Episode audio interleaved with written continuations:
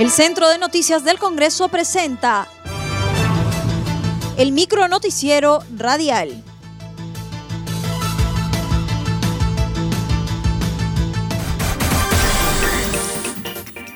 ¿Cómo están amigos? Les saluda Rómulo Vargas. Hoy es miércoles 6 de enero del 2021 y estas son las principales noticias del Congreso de la República. Debido al precio y cronograma de entrega se debe la demora de la vacuna contra la COVID-19.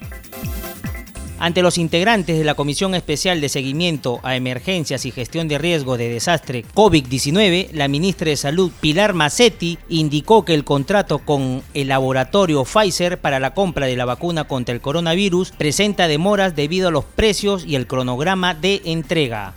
Massetti resaltó que no podía dar más información debido a que debe existir confidencialidad. También destacó que si bien la obtención de la vacuna es una prioridad, esta no puede adquirirse a cualquier costo. En otro momento afirmó que el país está enfrentando un rebrote de la enfermedad que podría anunciarse como una segunda ola que sería de manera lenta que Europa debido a las características geográficas y de clima del país. La nueva variante es un peligro real y que este rebrote que estamos teniendo tan particular de nuestro país puede estar anunciando que pudiéramos tener una segunda ola. Yo creo que esto no va a pasar como en Europa, que en dos, tres días se dispara. Muy probablemente en nuestro país estamos viendo un asunto más lento que tiene que ver con las características geográficas, que tiene que ver con eh, las características de clima. Nos ayuda el clima, que estamos en verano eso no le quita que tenemos que estar alerta, señoras y señores congresistas. Ninguna precaución sobra, ninguna sobra, y todos tenemos que protegernos ante esta nueva variante y la posibilidad de que este rebrote que estamos teniendo pueda ser el anuncio de una segunda ola. Por su parte, los congresistas de diversas bancadas criticaron la mala estrategia utilizada por la gestión del expresidente de la República, Martín Vizcarra, en el proceso de la adquisición de las vacunas contra el COVID-19 el congresista Wilmer Cayagua demandó a la titular del MINSA a señalar los nombres de los responsables que no se hayan hecho las compras de las vacunas en nuestro país. Así también, señora ministra, ¿qué pasó con los ensayos clínicos en el Perú? Que era la tercera vía para acceder a las vacunas, con la participación de voluntarios peruanos en los ensayos clínicos de la fase 3 y como país anfitrión teníamos la posibilidad de conseguir mayores facilidades y mejores precios de compra. El laboratorio chino Sinopar inició sus ensayos con, la Universidad Cayetano Heredia y la Universidad San Marcos. Por su parte, Johnson Johnson, Estados Unidos, comenzó sus ensayos en noviembre con 3.500 voluntarios y otros laboratorios como AstraZeneca, Reino Unido, Imperial, llegue Reino Unido y Curibat, Alemania, también manifestaron esa intención. A su vez, la parlamentaria Tania Rodas, de Alianza para el Progreso, cuestionó también la falta de estrategia del exmandatario Vizcarra para el manejo de la adquisición de las vacunas, ello en razón que se le otorgó al Ejecutivo para que sea el encargado de suscribir los contratos para la adquisición de las vacunas en representación del Perú como máxima autoridad rectora del Sistema Nacional de Salud. Cabe precisar que los legisladores le solicitaron a la ministra de Salud mayor compromiso para hacerle frente al coronavirus. Mirta Vázquez, Congreso busca responder a demandas históricas de la población.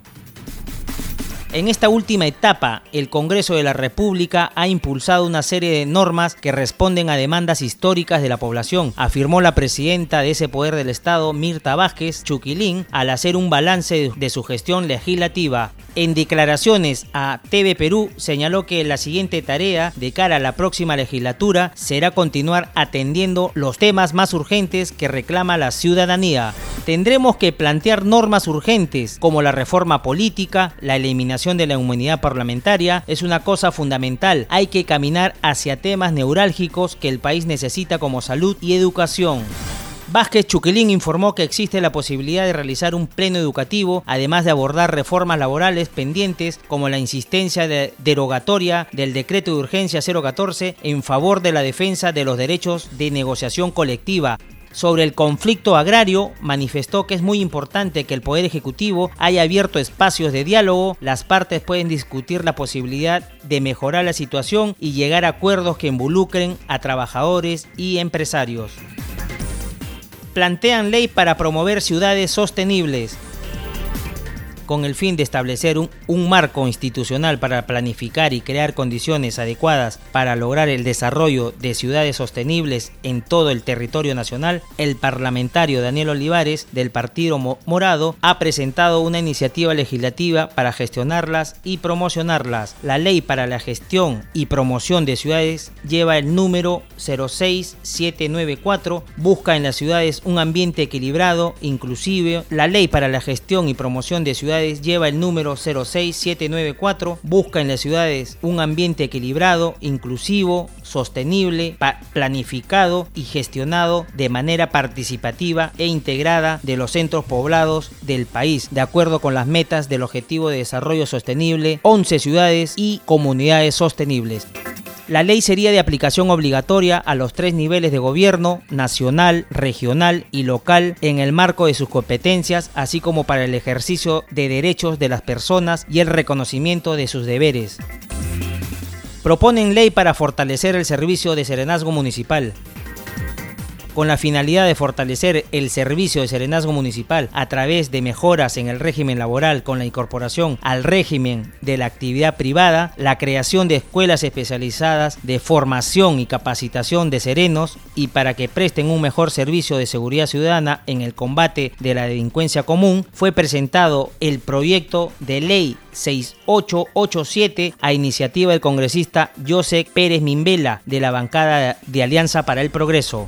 La propuesta además busca una integración, participación y coordinación directa entre los miembros de Serenazgo Municipal y los miembros de la Policía Nacional del Perú, la iniciativa responde también a peticiones y propuestas normativas por parte de la Comisión Nacional para el Proyecto de Ley del Sereno Municipal, comisión integrada por representantes de asociaciones de serenos de hasta ocho regiones del país. Este proyecto contiene interesantes aportes ya que han sido elaborados por los actores directamente involucrados en la propuesta normativa.